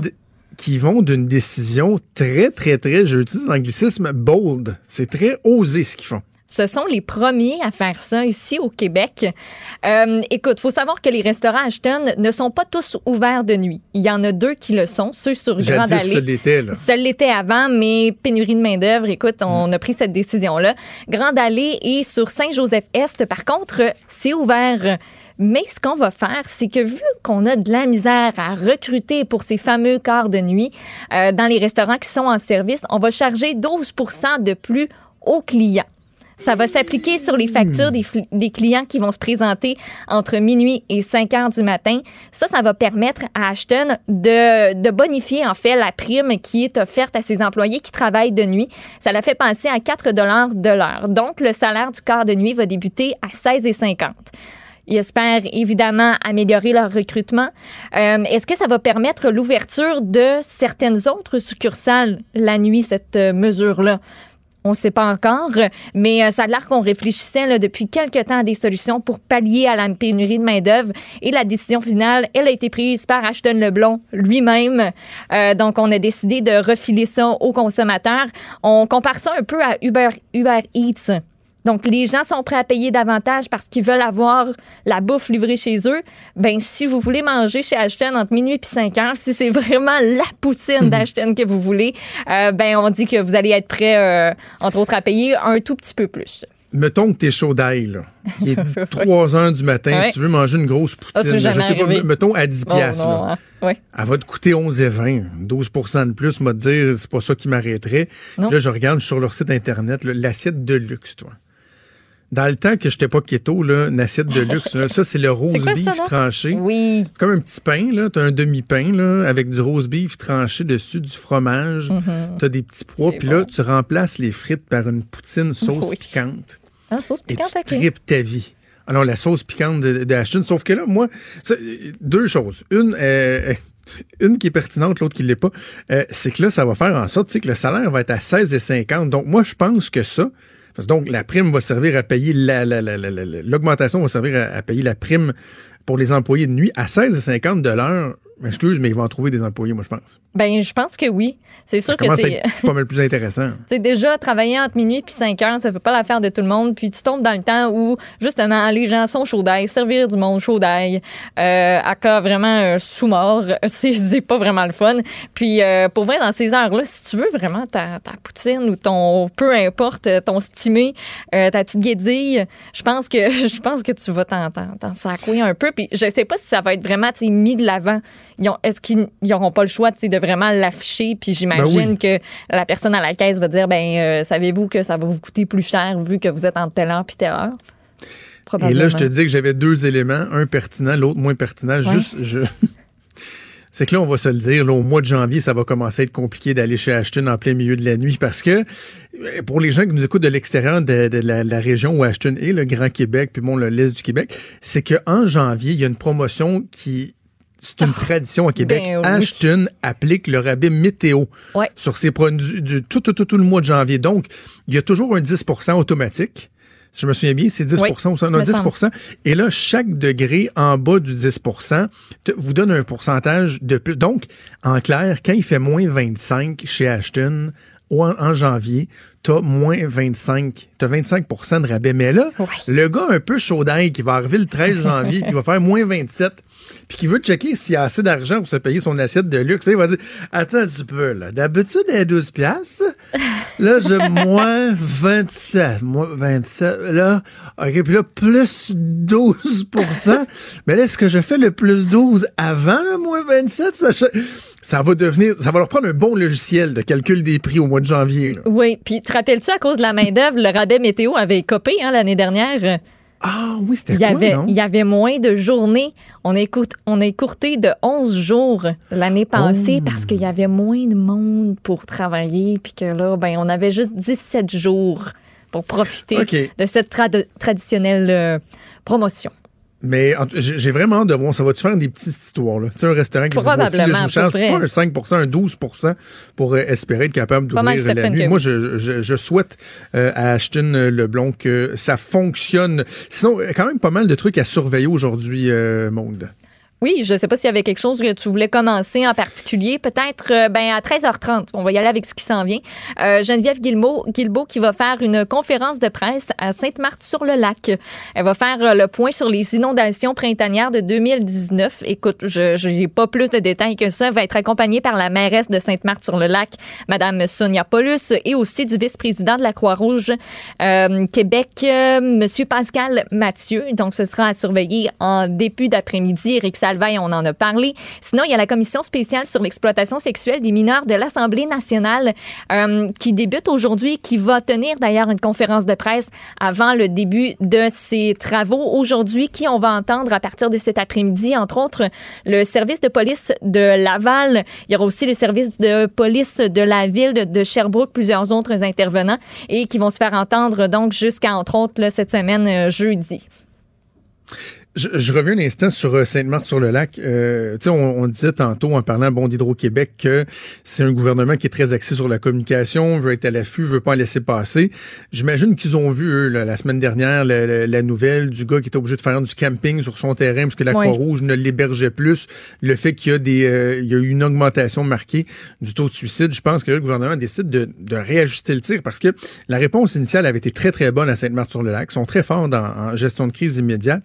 Puis, on en avait parlé ensemble. Moi, je, je dis toujours, c'est bien la réponse initiale, mais c'est de la faire perdurer dans le Exact. temps. C'est là que ça devient euh, plus difficile. Puis moi, j'avais remarqué, ça m'avait frappé. Maud, c'est un détail. là. Euh, J'aurais pas vu ça dans une manchette, mais juste quelque chose qui m'avait frappé. Quand les inondations sont survenues, Mme Guilbeault avait nommé euh, un sous-ministre, lui avait donné un mandat spécial pour s'occuper du dossier. Sainte-Marthe-sur-le-Lac.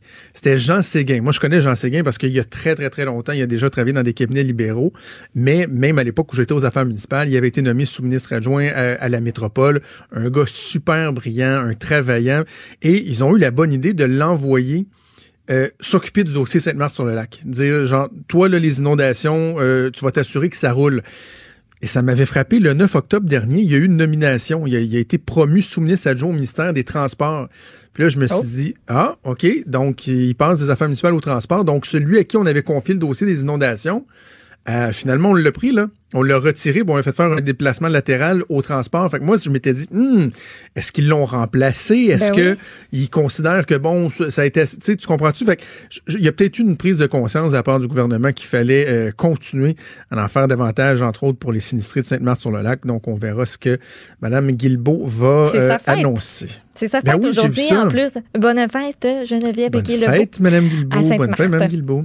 Euh, en terminant, le cours d'éducation à la sexualité qui a tellement fait parler au cours des dernières années. On savait que euh, si je ne me trompe pas, c'est Sébastien Prou à l'époque, euh, sous les libéraux, qui avait annoncé ça, qui serait possible d'avoir des exemptions, mais ça prenait des bonnes raisons. Et là, finalement, il y a pas mal d'élèves qui le sont, mais particulièrement dans une région. Là. Euh, oui, écoute, 81 des dérogations qui ont été accordées viennent de la même commission scolaire, portage de l'Outaouais, donc la CSPO. Euh, c'est sûr qu'on gère les demandes à la pièce, mais écoute, 81 on a, on a accepté que près de 200 élèves donc soient soustraits à des contenus d'éducation à la sexualité. Il y a eu 326 demandes ailleurs au Québec, 45 seulement ont été acceptées. Euh, sur les 214 qui ont été faits à la commission scolaire portage de l'Outaouais, on, eu, a eu 192 qui ont été acceptés. C'est énorme. Puis on se demande, ben pourquoi euh, justement à cet endroit-là c'est aussi élevé. Euh, le président de Parents engagés de l'Outaouais, Ibrahim Zbalil, lui, il croit que son organisme a eu un important rôle à ben jouer là-dedans parce que son association, on le dit, est composée essentiellement de parents musulmans, euh, ouverte à les, toutes les autres religions, mais essentiellement, euh, ce sont euh, des parents musulmans donc qui en font partie. Puis, ben, euh, écoute, ça, ça, ça, a fait une déferlante, si euh, je peux me permettre ben euh, l'expression. Il faut que le ministre de l'Éducation se mette le nez là-dedans. ben oui. il faut, il faut qu'on se mette le nez là-dedans parce que là, qu'il y a eu autant de demandes acceptées pour des motifs qui sont un peu débiles on a essayé d'avoir Ibrahim Zbalil en entrevue, là, puis euh, quand notre recherchiste, notre collègue Mathieu Boulet appelait, il se faisait dire euh, Ah, il est occupé, puis il se faisait raccrocher à la ligne au nez. bravo, là, vous avez une position, mais pas capable de la défendre. Bon, tu l'as dit, lui, il dit son association est essentiellement composée de parents musulmans, mais c'est ouverte à toutes les religions, donc je pointerai pas une seule religion. Mais ce qu'il dit, c'est que c'est les thèmes de l'homosexualité puis de la réalité transgenre ça les agace, ça. ça. les agace le fait qu'on dise à des enfants qu'on ne choisit pas notre orientation sexuelle et que le fait que tu deviennes un gars ou une femme va pas déterminer de facto si tu vas t'intéresser à qui. Donc, automatiquement, au sexe opposé. Les autres, ils ont bien de la misère avec ça. Puis, ils trouvent que le programme manque de neutralité parce que mm-hmm. il dit qu'il présente le point de vue religieux comme une perspective à combattre. Ben, je m'excuse, mais le point de vue religieux est effectivement une perspective à, à, combattre dans l'optique de, de, de, de lorsqu'on pense que les religions ne reconnaissent pas ce fait-là, que oui, vous pouvez naître garçon, et que tout naturellement, vous allez avoir une assurance envers les garçons, ou le contraire, ou qu'un garçon peut se sentir dans le cadre d'une femme, ou qu'une petite fille peut se sentir fondamentalement petit garçon, ce sont des choses qui existent. Et euh, c'est pas vrai que Dieu va vous punir si vous allez. Il y a peut-être des gens qui pensent, qui, euh, prétendent parler au nom de Dieu, qui vont vous punir. Ça, ça se peut, malheureusement. Mais Dieu, là, l'ami imaginaire, lui, il interviendra pas pour vous punir. Et que moi, le gouvernement veut insister, insister pour qu'on puisse enseigner à nos jeunes enfants le fait qu'il euh, y a des phénomènes qui sont naturels, des attirances qui sont tout à fait naturelles. Non seulement je trouve ça normal, mais je trouve ça déplorable qu'on permette à des regroupements un peu ridicules comme parents engagés de l'Outaouais d'obtenir des exemptions pour être sûr qu'on n'aille pas parler à leurs enfants de ce que leur Dieu ou leur guide ou leur Jéhovah ou leur je sais pas quoi parle et que ces enfants-là n'aient pas la même euh, éducation que les autres. Je trouve ça absolument déplorable et révoltant. Parce que c'est ça, c'est de les empêcher d'être exposés à une autre réalité que la leur. C'est exactement ça. Là. Voilà. S'il ne sait pas. en fait, d'être exposé à la réalité. Point, point. C'est à la réalité que, ces gens-là comprennent qu'à l'extérieur des préceptes un peu ridicules qui leur sont enseignés. Puis ce que je suis en train de faire là, c'est pas un, plaidoyer contre toutes les religions. C'est le fait que, parce que moi je suis sûr qui pense que la religion euh, apporte du bien à, bien des gens. Il y a des gens qui vivent leur religion de, de belle façon Sauf que lorsqu'on vient formater des jeunes enfants à ne pas comprendre qu'en 2019, euh, c'est tout à fait normal d'être homosexuel, euh, d'être transgenre, euh, qu'il y a des gens qui, oui, sont différents, mais qu'il faut les accepter, puis il faut pas les stigmatiser. Euh, non, ça, j'accepte pas ça. J'accepte pas ça. J'accepte pas ça qu'on qu'on mette des bâtons dans les roues de notre système d'éducation. Si eux veulent prendre les enfants après ça à la fin de la journée, puis leur dire, tu sais, ce que tu as entendu à l'école, papa maman, on n'est pas d'accord avec ça, puis dans notre communauté, on n'est pas d'accord avec ça. ça, Je peux, peux pas rien y faire. Mais de les empêcher d'avoir accès à une éducation comme celle-là à l'école, je considère que c'est absolument, absolument inacceptable. Donc, on verra, Maud, ce que le ministre Roberge va faire avec ça.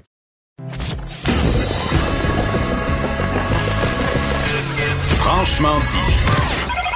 Appelez ou textez au 187 Cube Radio 1877 827 2346.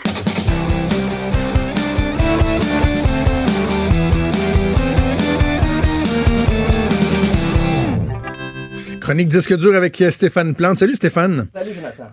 T'as- Oh, on a Oh. un micro? Oui, voilà, on a un micro. Ah, je suis là. Oui. ta, ta chronique aujourd'hui que euh, je qualifierais également de séminaire, donc avec un but d'enseignement, si on veut, Ah, parce que ben oui. tu vas nous parler de Marie Laforêt qui est décédée. J'ai vu cette nouvelle-là dans à peu près tous les journaux ce matin. La chanteuse, on parle d'actrice également, Marie Laforêt. Mais sincèrement, je n'ai aucune idée. Ah, ben qui ça, ça va me faire plaisir de te renseigner.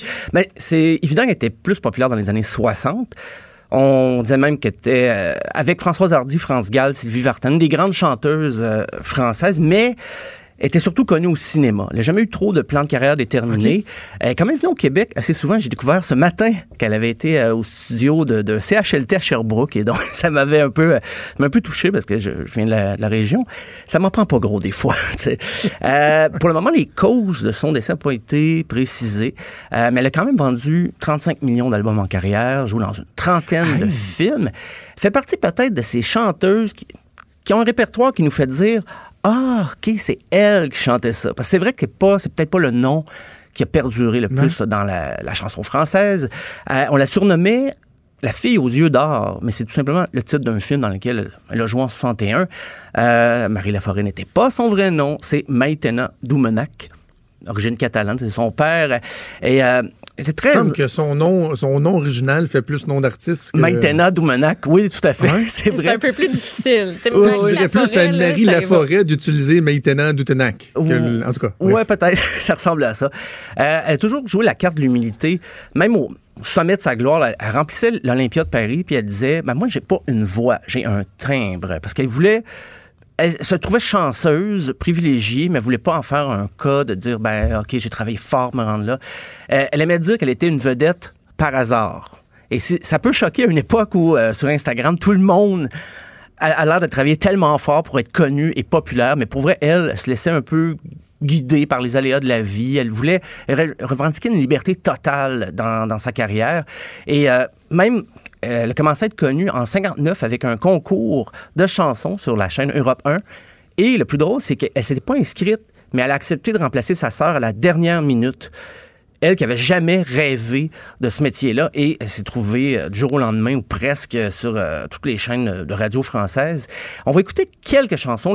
Son premier gros succès, c'est Les vendanges de l'amour.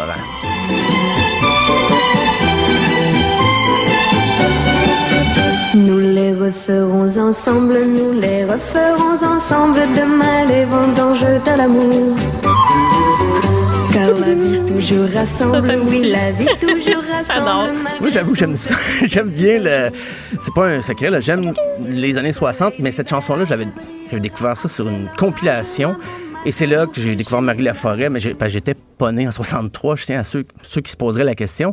Euh, mais j'ai- ça m'a donné le goût d'écouter les autres chansons et elle a enchaîné les succès dans les années 60. Il y avait bien sûr La Montagne, France, Manchester, Liverpool.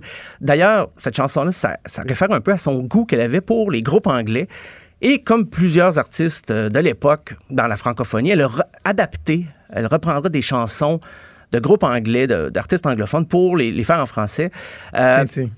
Comme euh, ben, un de ses plus gros hits aussi à l'époque, mais qui n'était pas une reprise, c'est Mon amour, mon ami. Toi, mon amour, mon ami, quand je rêve, c'est de toi. Mon amour, mon ami, je chante, c'est pour toi. Mon amour, mon ami, je ne peux vivre sans toi. Mon amour, mon ça, c'est une reprise? Euh, non, ça, j'ai, euh, je l'avais un peu skippé dans ma tête, mais c'est un de ses plus gros succès. Puis je me suis dit, je peux pas ne pas la faire jouer. Ça me rappelle les, les soirées cet extrait à Montréal, euh, qui était au cabaret euh, Juste pour rire. Je pense qu'il y en a des fois encore au théâtre La Tulipe, mais c'est dans ces soirées-là, on entendait beaucoup des chansons de Marie Laforêt. Et quand je parle de reprise de groupe anglais, elle a repris Sound Sound of Silence de Simon and Garfunkel pour La Voix du silence. Doucement me parlait, j'entendais chanter la voix du silence. Depuis j'ai C'est bon, ça. C'est Oui, bon, quand même. fait. Il y a, il y a Roger Gérard Lenormand qui va faire une autre reprise. C'est drôle, il y a deux chanteurs français, presque à la même époque, qui vont reprendre la même pièce. Mais sa reprise, qui- ma, ma reprise chouchou de Marie Laforêt, c'est euh, les Rolling Stones. Elle a repris Painted Black Ah pour oui. en faire Marie Douceur, Marie Colère. Marie douceur, c'est ainsi que tu me surnommes. Tu crois bien sûr me connaître mieux que personne. Marie colère existe aussi, fais bien attention. Hey, c'est spécial. Ah ouais, j'ai j'ai un petit fan pour la version originale. Oui, ben oui, mais j'aime bien les deux. Ouais, C'est ça, son style. Ben, c'est drôle parce que la voix du silence, les paroles respectent assez le, le- le propos là, de Simon Garfunkel. Mais là, c'est pas du tout euh, Painted Black. là. Elle, a- elle a changé vraiment le sens des mots, les paroles, euh, Non, c'est ça. tout au tout. Euh, euh, ramener ça vers elle, ces deux personnalités, comme quoi être une gentille fille, mais aussi elle peut se fâcher. Euh, une autre pièce, au, vraiment au sommet de sa, sa popularité, fin des années 60, Que calor la vida? Sur son ballon rouge, fait bondir le soleil d'été. C'est si bon penser qu'alors, que calor la vida. Et nana sur son Je te sens. Ça, c'est payant. Oui, mais ouais, je danse un peu en studio, puis je me, je me force pas, là. Je- C'est pas parce qu'il y a des caméras, là. Euh, je- moi, j'avoue, oui, j'ai un faible. J'aime beaucoup, je dis pas ça parce que. Des- Souvent, on voit ça sur Facebook. Quand un artiste meurt, on découvre que, ah, tiens, 83 fans que je ne connaissais pas, qui est- de, de mes amis qui apprécient quelqu'un quand il décède. Mais moi, j'aimais bien euh, Marie Laforêt quand même. Euh, Puis, sa carrière va se poursuivre. Dans, dans les années 70, elle va vouloir faire des chansons plus sérieuses, moins racoleuses, mais la compagnie de disques n'aimait pas ça. CBS euh, était en désaccord, donc elle a rompu son contrat d'enregistrement. Elle va revenir tout au long. Elle aura quand même des succès dans les années 70, toujours plus personnels. Euh, elle a rendu un hommage aux Beatles, d'ailleurs. En 77, la pièce s'appelait Il a neigé sur Yesterday.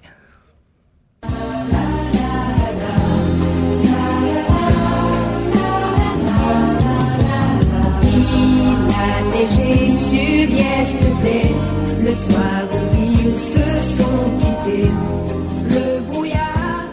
Me- Merci, merci Stéphane de nous avons présenté Marie Laforêt. Je, je- non, non, mais c'est pas parce qu'on la connaît pas que moi je la connaissais pas que c'est pas euh, important et pertinent de, de- de- de se rappeler son répertoire musical. Donc Marie Laforêt qui est décédée à l'âge de 80. 80 ans. Voilà. Merci Stéphane, on s'en reparle demain. Merci, à demain. Salut. je crois, sont les seuls à qui elle est écrite.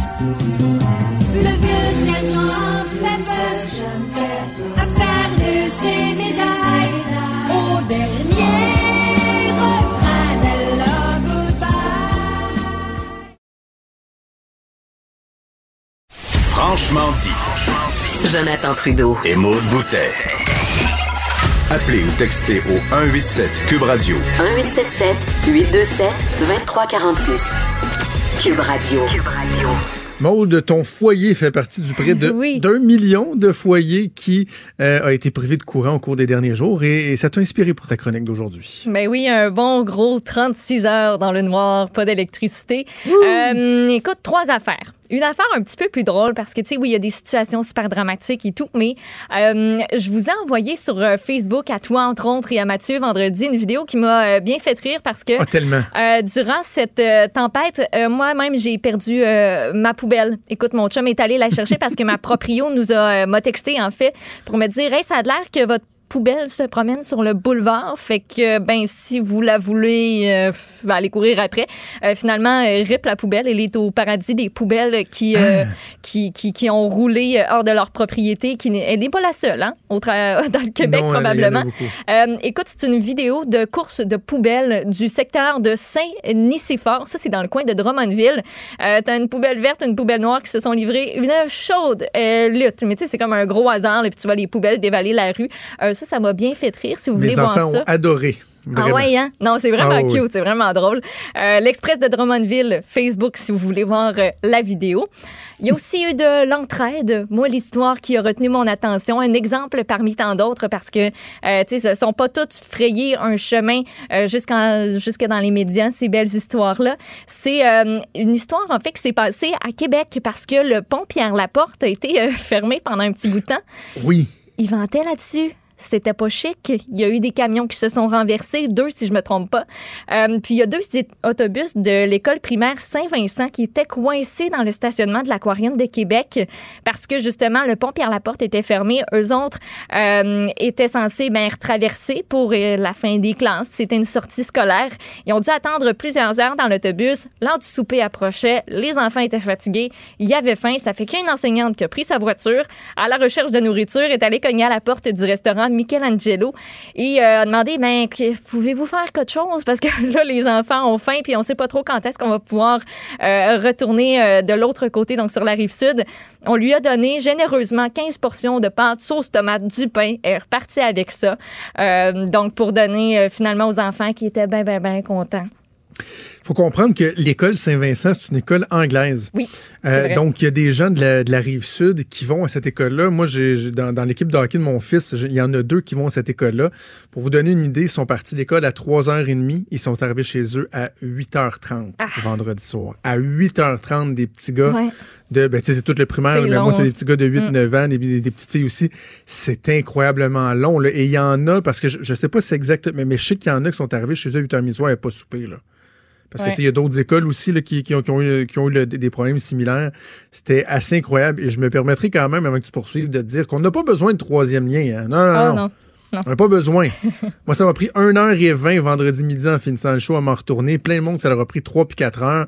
Un tunnel la laisse, là, une autre option quand il y a des, euh, des, des, des vannes qui flippent sur le côté, sur le pont Via-la-Pop, sur le pont de Québec. Ah non, c'est pas, pas, on n'a pas besoin. Je, je, je- je veux juste insister sur à quel point on n'a pas de besoin. Puis juste vous dire que quand le pont Pierre-Laporte, euh, parce que, tu sais, des fois, on, on réduit la circulation, tu sais, pour les camions, euh, ben, on peut pas aller pour les camionneurs du côté du pont de Québec. C'est pas possible. Ils n'ont pas le Ben droit non, de circuler sur le pont de Québec. Donc, eux, ça les met aussi euh, pas mal dans le trouble.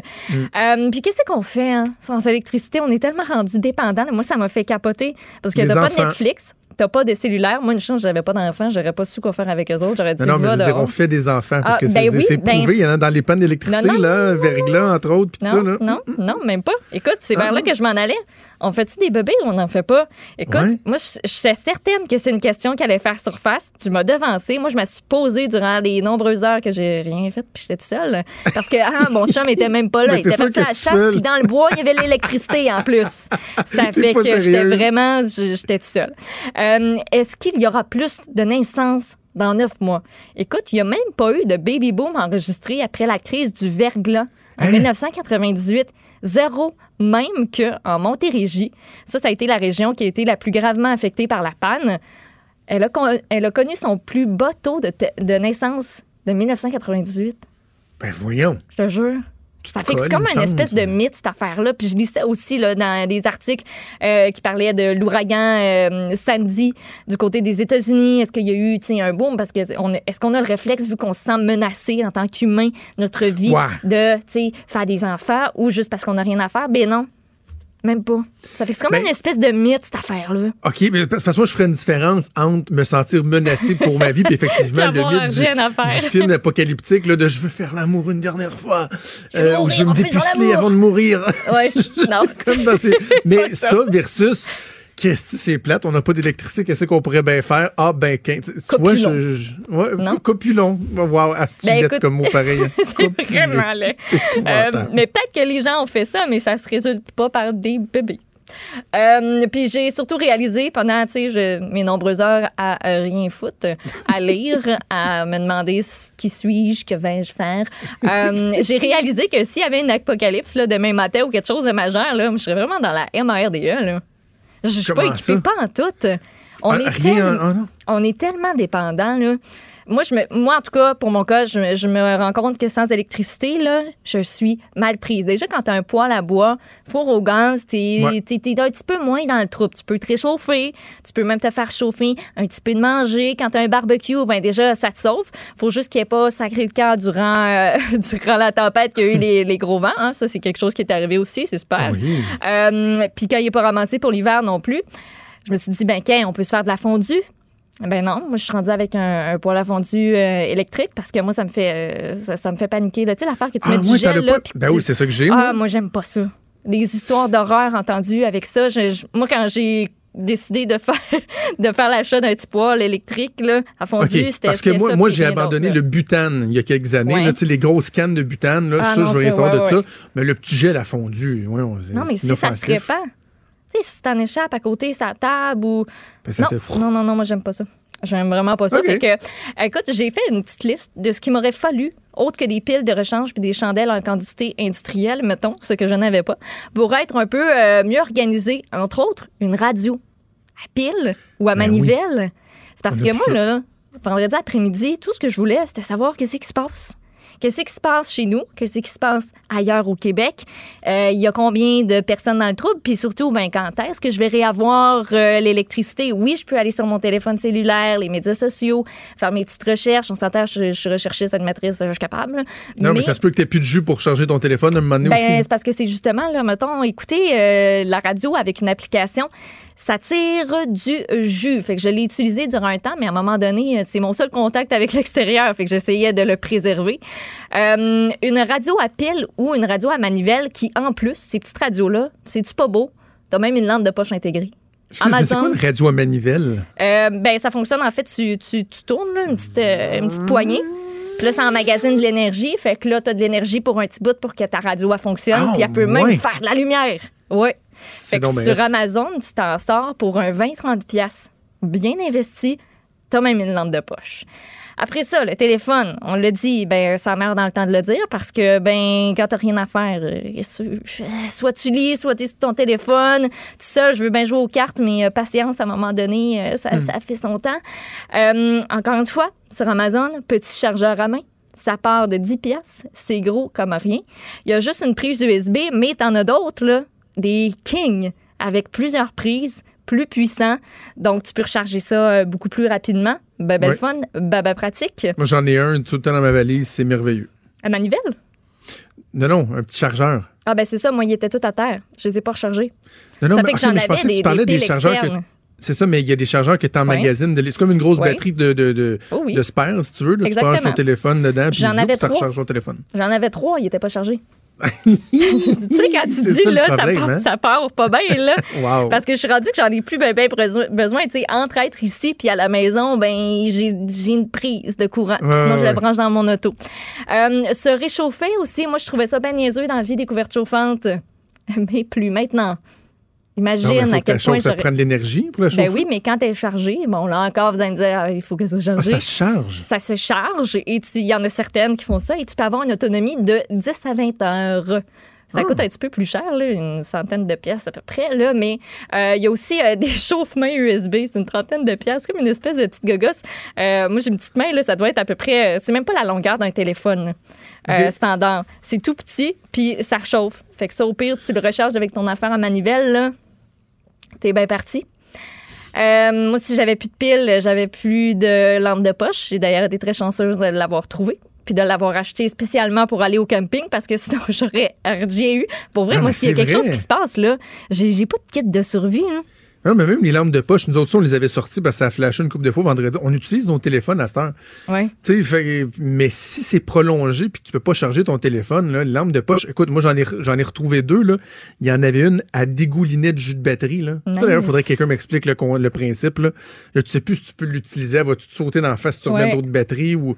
On- des lampes de poche, on a, nous autres, quand j'étais jeune, là, on savait toujours c'était où, puis on les sortait. Mais à cette heure, on est moins porté à utiliser ça.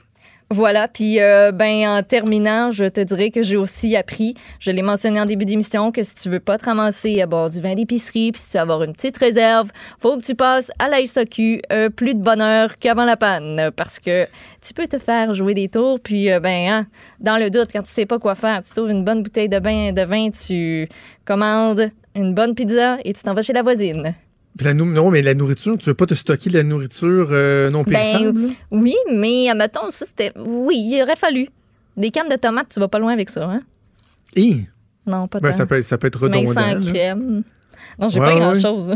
Des cannes de thon. Petite canne de thon, ça peut être. Oui, Et- et traînes de- dans le fin fond. Là. Tu dis toujours... Moi, j'en achète toujours en me disant, à un moment donné, on va me faire une salade de thon ou quelque chose. Puis finalement, je, je le fais pas. T'as-tu vu euh, ceux qui disent que la, la panne prolongée euh, a fait réaliser à bien des gens qu'une voiture électrique, c'est le fun? Oui. Ah, en ai- autant que tu puisses oui. la recharger chez vous. Il y a du monde avec des. Tesla tout ça là, qui disent euh, Fait que je voudrais bien, moi, aller chez un proche qui pourrait m'héberger. J'ai plus de char! Je peux même pas prendre mon Écoute, char, il charge pas. J'écoutais des tribunes téléphoniques là, sur différentes radios, puis entre autres, un gars, à un moment donné, il a appelé, puis il disait c'est parce que nous autres, là, on partait de Québec ou Montréal, il passait par la 40, puis dit c'est parce qu'il y a deux bornes hein, sur la 40. Ça fait qu'il Ouais. y avait deux à trois heures d'attente pour se faire Ah non, charger. t'es pas sérieuse. Je te jure, fait que ça a comme allongé euh, d'un petit peu beaucoup euh, la durée du voyage. Donc euh, oui, c'est le fun, un auto électrique, mais... euh, OK. Ben écoute, Maude, pour la prochaine hein? panne, tu seras mieux équipé, ma. Absolument. Merci. Merci, Maude. Bougez pas, on revient. Il est franc et nuancé. Jonathan Trudeau. La politique lui coule dans les veines. Vous écoutez Franchement dit. Maude, es-tu pour euh, les vaccins, toi? Ben, Es-tu une anti-vaccin, pro-vaccin? C'est quoi cette Comment- question-là? Ben oui. Voyons, Oui. mais, mais oui, je suis pour les vaccins. Est-ce que tu t'es vacciné pour la grippe? Euh, je me suis posé la question. Ah, ah, ah. Ben, je me suis, ben je me suis posé la question. Je me suis dit, est-ce que c'est, super nécessaire? Mais je pense que pour moi, mettons, là, euh, ben oui, c'est sûr, ça ne tente pas d'avoir la grippe, mais c'est plus pour l'entourage. Tu sais, les personnes vulnérables, là, ils disent souvent de faire ça. euh, Faites-vous vacciner pour euh, les autres et non nécessairement pour, euh, pour vous. Tu sais, moi, si je vais voir ma grand-mère puis que j'ai, ça, puis que je ne le sais pas encore, je vais me sentir mal Ah longtemps. c'est ça. Moi, tu, tu vois, on y va en famille à ce soir. Là. Les quatre, un Oh, après yeah. l'autre, à l'infirmière euh, ou euh, à la pharmacie. Là. Tac, tac, tac, on se faire... Il n'y a rien Je- de plaisant là-dedans. Moi, je réagis toujours bien trop au vaccin. J'ai le Ah bras oui? qui devient comme enflé, tout engourdi. J'ai mal à la tête, je file pas bien. Mais voyons, t'es-tu Je sérieuse? te, je te jure, n'importe quel vaccin pratiquement que je me suis fait faire, j'ai j'ai pas filé après ça. Zéro, Ah ouais. là. Ouais. Alors, moi, une petite douleur à l'épaule. Puis, tu sais, ils disent, là, euh, cette année, il fait mal. Tu sais, t'as la grippe qui est mauvaise cette année. Là, Ouais. Mais c'est vrai que des fois, le vaccin, de par sa composition, va faire une réaction un peu, un, un peu plus euh, virulente. Là, Tu sais, le- le- Tu me donnes la le douleur goût, là. que tu vas avoir dans le mais en même temps, là, tu sais, une vraie grippe, là, j'en ai peut-être. En tout cas, Ah, dans un passé récent, là, je me souviens d'avoir peut-être pogné une ou deux, mettons, dans les dix dernières années. Là, parce que, oui, oui, break- euh, news, euh, breaking news, quand vous dites que vous avez la grippe, 90% du temps, c'est un gros rhume que vous Exact. avez, mais ça pogne moins bien. Mais la grippe, c'est parce que c'est pas juste tousser puis euh, atchoumer puis se morver. Non, au contraire. partout. C'est vraiment c'est les douleurs. Puis justement, tu le disais, de, de- de- de donner ça à des enfants, euh, des personnes plus vulnérables ou dans votre milieu de travail, c'est tellement, tellement, tellement dangereux. Puis en plus, il Mm. paraît qu'on a un bon vaccin cette année. là. Parce que tu sais, le vaccin, ils font tout le temps. C'est ça, ils font tout le temps en fonction de ce qu'ils prévoient que le, le, le- le virus va être, comment il va avoir muté. Et là, il paraît que euh, le- la couverture est, est très efficace. Donc, euh, moi, je vais le faire. J'invite évidemment Ah, tout le monde à le faire. Puis demain, je te dirai si j'ai euh, C'est pas mal. j'ai une petite douleur. Une OK, petite je vais faire mon devoir de citoyenne. là, Je vais le faire. D'accord, c'est bon. Hey, Maude, je, je- je te- je t'en reparlerai demain ou pas. On verra. Peut-être que j'aurai absolument rien à, à te dire, à moins que je me mette en petit bonhomme puis je me mette à pleurer. Mais je t'en reparlerai demain. Merci, Maude, à toi. On se donne rendez-vous Yes. demain. Merci à Joanie à la mise en onde et à Mathieu à la recherche. Je vous dis bonne journée. On se donne rendez-vous demain à 10h. Ciao. Cube Radio.